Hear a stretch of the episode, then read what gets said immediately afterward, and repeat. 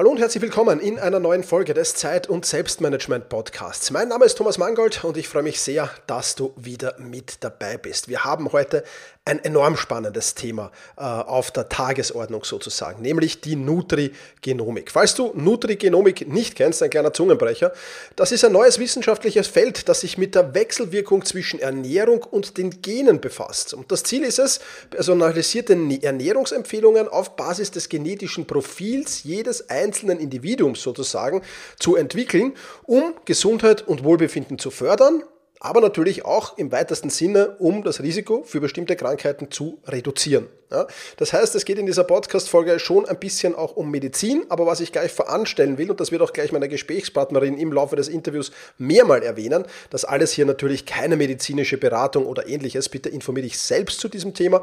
Es sollte auch nur einen groben Überblick über das Thema zunächst einmal geben. Aber vielleicht gibt es dazu sogar einen zweiten tiefergehenden Teil. Dazu wirst du aber auch mehr in dieser Podcast-Folge erfahren. Ja, wer ist meine heutige äh, Gesprächspartnerin? Die Stefanie Baumann, die Expertin äh, im deutschsprachigen Bereich zum Gebiet Nutrigenomik. Ich habe mit ihr geplaudert und ja, wir haben gesprochen, was Nutrigenomik eigentlich ist, wie diese Tests funktionieren, wie der Körper auf Nahrungsmittel reagiert, wie das alles in der Praxis aussieht und was man in der Zukunft von Nutrigenomik noch erwarten kann. Ja, das alles ein sehr, sehr interessantes Thema und äh, ich freue mich, dass diese Podcast-Folge auch wieder einen Werbepartner gefunden hat, der eigentlich wie die Faust aufs Auge zum Thema Nutrigenomik passt.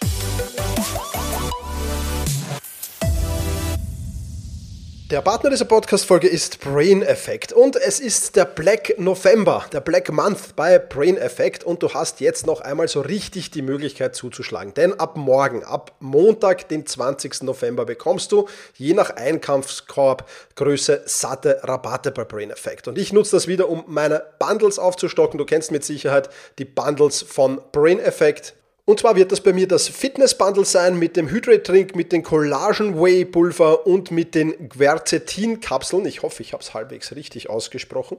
Das ist das eine, was in meinen Warenkorb landen wird. Und das zweite, habe ich dir auch schon vorgestellt hier mal, ist das Anti Brain Fog Bundle aus den Fokus-Kapseln, den Pilz-Komplex-Kapseln und den veganen Omega-3-Kapseln. Also, das zwei Bundles, die ich absolut abfeiere und ich freue mich schon auf morgen, denn morgen gibt es Rabatt. Und zwar, wie viel Rabatt gibt es? Das ist die spannende Frage. Naja, ab einem Einkaufskorb von 75 Euro 20 Prozent, ähm, darüber 25 Prozent, wenn du es sogar schaffst, über 150 Euro zu kommen, gibt es 30 Prozent und ab 200 Euro gibt es 35 Prozent Rabatt auf deine Produkte. Das alles natürlich wie immer zuerst in den Einkaufskorb legen, dann wird der Rabatt abgezogen. Nutzt dazu einfach den Code Thomas in Großbuchstaben beziehungsweise den Link in den Show Notes, dann bist du auf der sicheren Seite und dann ist der Rabatt automatisch dabei.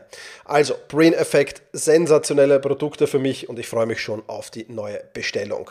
Alle Infos findest du wie immer in den Show Notes oder unter brain-effekt.com.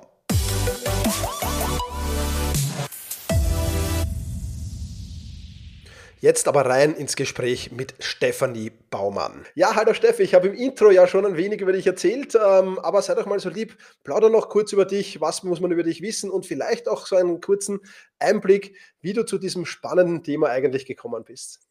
Ja, hallo. Ich freue mich, dass ich da sein kann und ein bisschen über das Thema reden kann.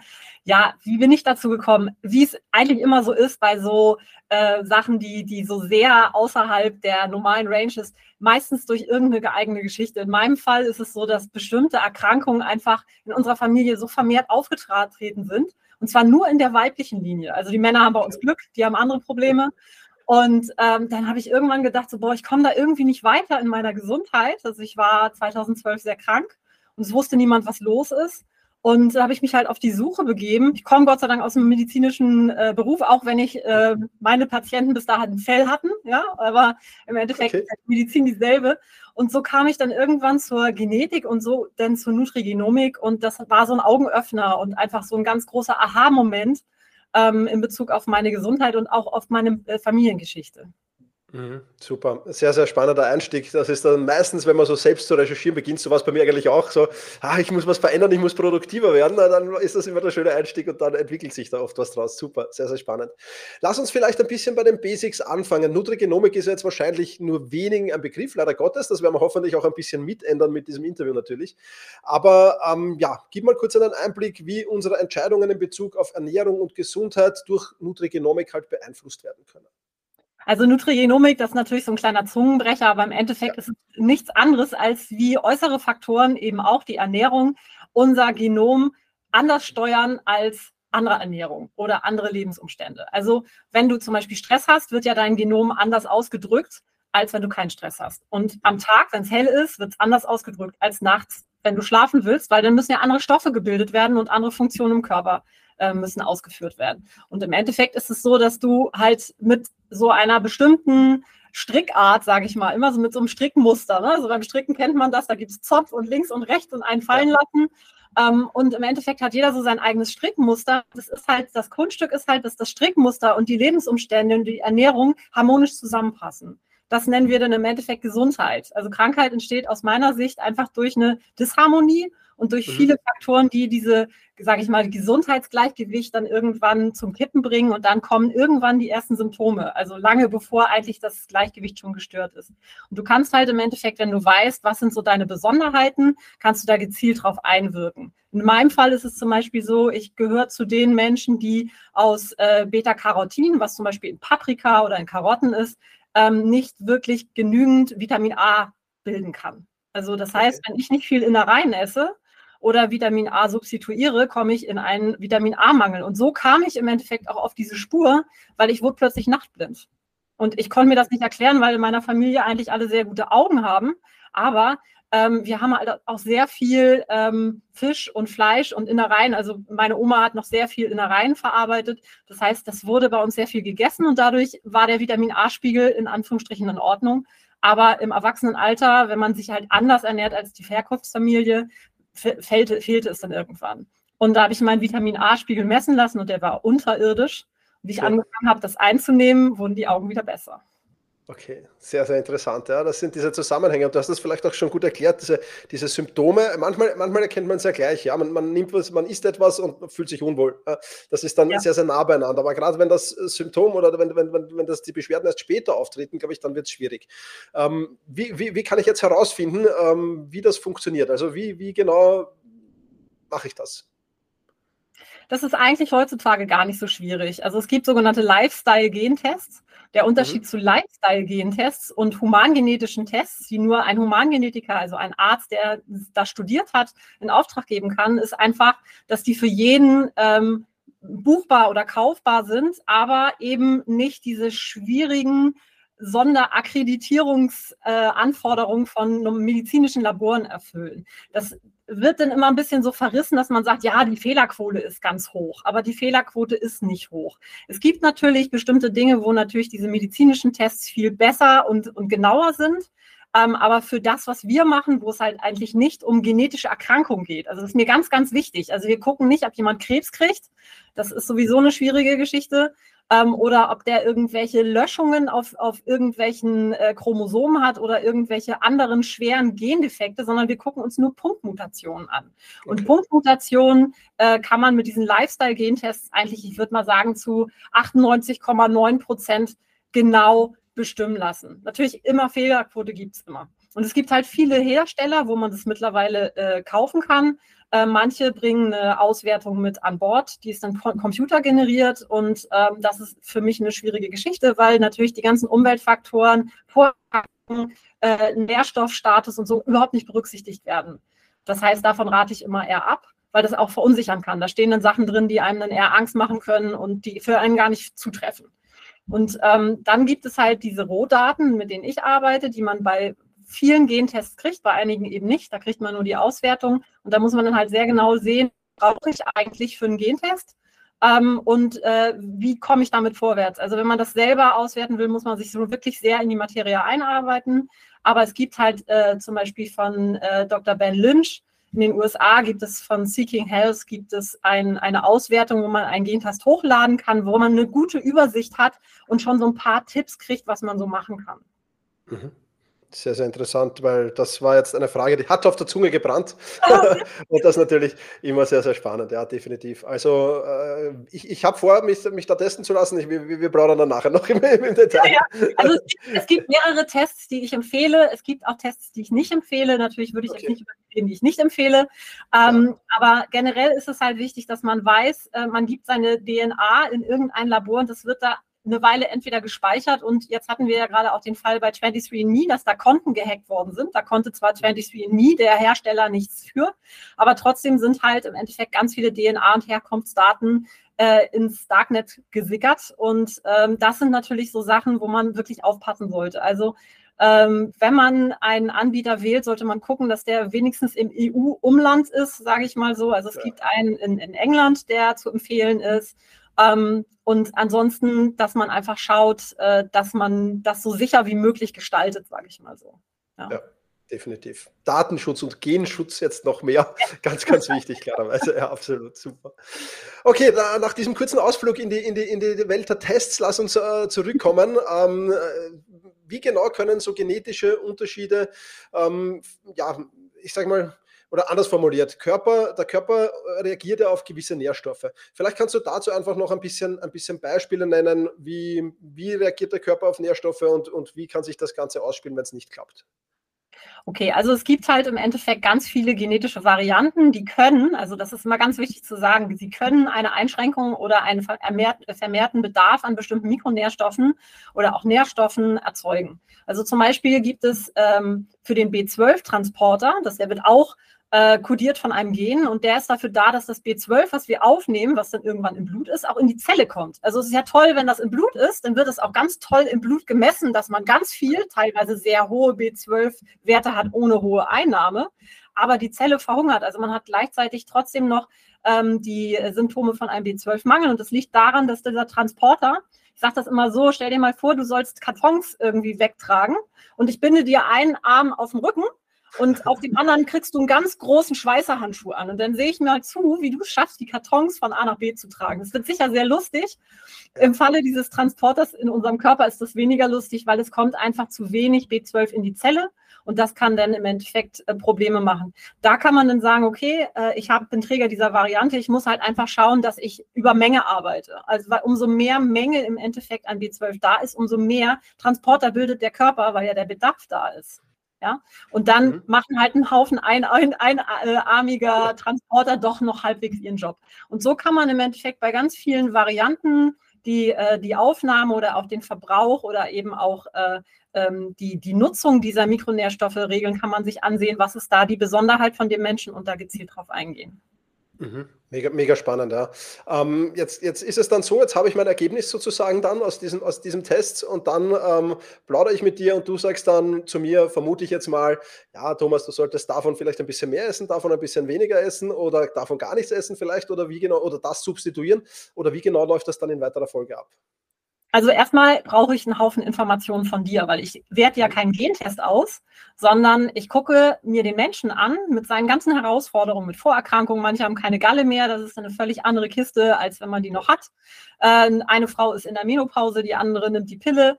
Äh, ein Mann, der ernährt sich vegan und so weiter. Also es ist, es ist einfach ganz wichtig, das ganze große Ganze zusammenzubringen. Also der Gentest ist im Endeffekt nicht die Lösung für alle Probleme, sondern es ist ein zusätzlicher Blickpunkt äh, zu Anamnese zu Blutwerten, zu Stuhlanalyse, die dann das Bild rund macht. Und dann gucke ich mir mit dir zusammen an, was sind so deine Herausforderungen im Leben und dann schaue ich mir an, wie kann man das optimal unterstützen. Also dann gibt es halt schon solche Tipps, dass ich sage, okay, du hast äh, vom, von deiner äh, zirkadianen Rhythmusuhr, ne, also das ist die Gene, die im Endeffekt steuern, was wann in deinem Körper passiert.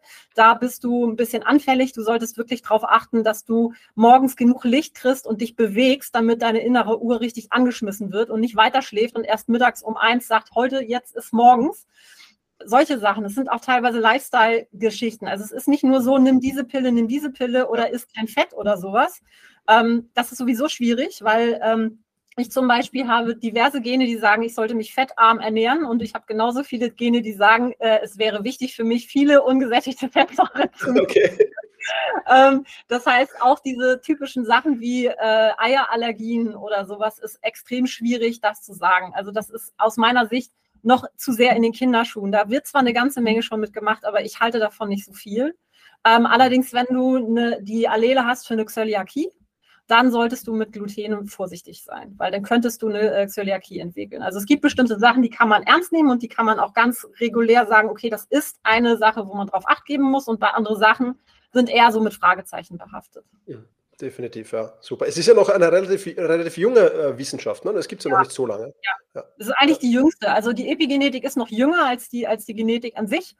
Ähm, aber das ist ja, wir reden da noch von ein paar, paar, paar Jahrzehnten in Anführungsstrichen. Ja. Eigentlich sind wir jetzt ja erst fertig mit dem kompletten Genom, das zu kodieren und zu erforschen. Und äh, wir wissen noch nicht von allen Genen, was sie alles für ein Interaktionspotenzial haben. Also wir wissen von einzelnen Genen, was sie alles machen, das wissen wir, aber wie sie untereinander interagieren, da forschen die immer noch.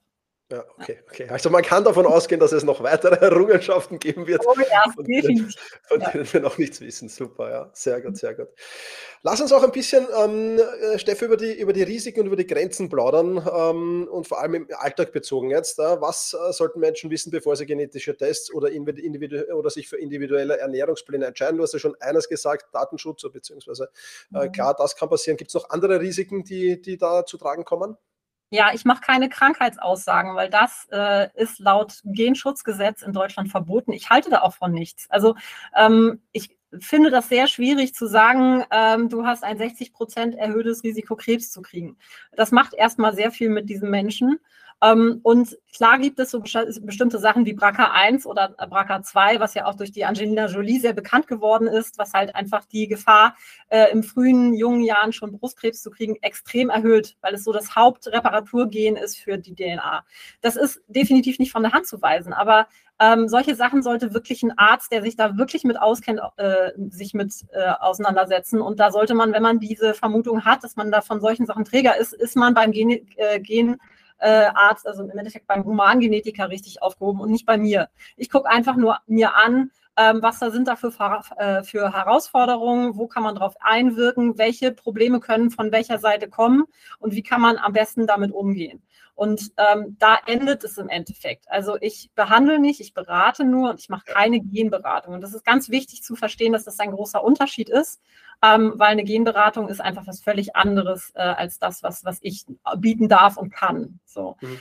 Das Zweite, was wichtig ist, ist, Gene sind nicht in Stein gemeißelt. Klar sind sie hart kodiert, in Anführungsstrichen. Also das ist sowas wie ähm, das Innenleben deines Computers. Das kannst du nicht in Anführungsstrichen wegdiskutieren. Aber die Epigenetik macht einen unglaublich großen Anteil daran, was von dem Genom wie ausgedrückt wird. Das bedeutet, ähm, ich habe zum Beispiel in meiner Familie ähm, keine entzündlichen Darmerkrankungen, aber meine Mutter und ich haben wirklich alle Gene für Morbus Crohn und äh, entzündlichen Darmerkrankungen. Und das liegt einfach durch unseren Lebensstil. Ich komme von der Küste, mein Opa und mein Onkel waren Fischer. Wir haben unglaublich viel fetten Fisch gegessen und Omega-3 unterdrückt den Großteil dieser Gene. Das bedeutet, die Epigenetik ist einfach dein Freund im Sinne von, da kann man eine ganze Menge dran drehen. Sie ist aber auch dein Feind in dem Sinne, wenn du dich so verhältst, wie es nicht zu deinem Genom passt. Weil dein Genom ist ja viel älter als du selber. Das hast du ja geerbt. Und das stammt natürlich aus einer Zeit, die weit vor der Industrialisierung war. Und ja. somit äh, gibt es einfach für bestimmte Dinge, die jetzt in unserem Leben auftauchen, überhaupt keine Strategien des Körpers und auch dementsprechend nicht der Gene. Hm. Super. Definitiv sehr, sehr spannend. Ja. Also viel älter als ich. Okay. das ja, muss man, naja, also wann, wann, sind, wann sind die, wann ist das gegen, also ich meine, du kannst ja jetzt noch sehen, dass du Neandertaler-DNA ja, in deiner ja. meine, du bist wahrscheinlich sehr, sehr weit weg vom Neandertaler. Hast du ein paar Prozent äh, Neandertaler-DNA? Also das, also das ist, glaube ich, auch noch was, was mir immer ganz wichtig ist zu sagen. Es gibt viele Leute, die kriegen Angst, wenn sie ihren Gentest sehen, weil da so viel Rot und Gelb ist. Das sind die Veränderungen im, Gen im, im Genom äh, vergessen erstmal, dass wir bis zwischen 1 und 3 Millionen äh, Veränderungen jeder hat. Das ist total mhm. normal. Das ist Anpassung an eine Welt, die es vielleicht auch nicht mehr gab, ja, also oder nicht mehr gibt. Ähm, aber das Ding ist halt einfach, ähm, du lebst. Und dass du lebst, heißt, so schlecht kann es nicht sein. Und deine Großeltern und Eltern haben auch überlebt. Also so schlecht können auch die nicht gewesen sein. Und davon hast du nun mal einen Großteil geerbt. Das bedeutet, immer so denken, okay, das ist meine Veranlagung, aber das ist kein Fluch oder äh, nicht so, dass ich äh, ja damit nicht leben kann oder so. Ja. Super. Sehr, sehr spannend. Also wir, wir, werden das gemeinsam machen und ich werde dann hier im Podcast berichten oder vielleicht, vielleicht schaffen wir es nochmal noch mal gemeinsam, das zu machen. Ja, ähm, noch, ich finde das mega spannend. Also ich, ich, ich, habe ja auch, ich habe auch recherchiert dazu. Wir gehen jetzt in diesem Podcast nicht so sehr in die Tiefe, aber, aber äh, um einfach mal einen Überblick zu geben. Aber ich finde es mega spannend. Wir plaudern nachher noch kurz weiter, Steffi. Aber lass uns noch kurz zum, zum, zum, also wir haben jetzt den Ablauf schon, äh, lass mich zum Test noch was fragen. Mhm. Äh, und zwar, wie läuft der Test ab? So eine Haarprobe oder wie wie genau, wie genau funktioniert das, der Test direkt? Also die meisten sind über Spucke.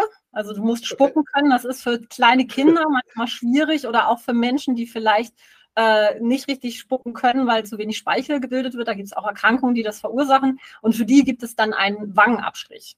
Es gibt auch Bluttests, ähm, die haben auch Vorteile, weil einfach Fremd-DNA vom, Darm, äh, vom Mikrobiom des Mundes nicht mitgetestet wird, die dann einfach verunreinigen können.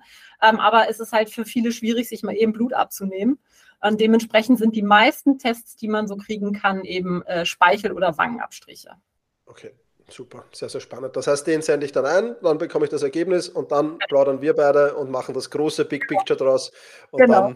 dann, äh, dann, dann werden wir schauen, was da bei mir rauskommt. Und ich werde. Ja, ich also werde es, muss auch jeder, es muss auch jeder seinen Gentest selber ordern. Es ist verboten für mich, mhm. dir einen Gentest zu verkaufen. Ja? Also ja. das ist halt eben auch immer so das bisschen, was man auch noch an Gesetz irgendwie mitnehmen muss im Kopf. Weil es bestellen manche, manchmal bei Leuten bei mir einen Gentest und ich denke dann immer so, oh ja, äh, kann ich nicht. ja, ja, alles klar, verstehe ich, verstehe ich. Dafür ein Thema habe ich noch auf, auf, der Liste und zwar, wir haben ja gesprochen, es ist noch eine sehr junge Wissenschaft. Wenn du jetzt einmal so den Blick 10, 20, vielleicht auch 30 Jahre in die Zukunft wirfst, äh, was könnte alles möglich werden damit oder wo, wo siehst du das Potenzial? Boah, das ist eine spannende Frage.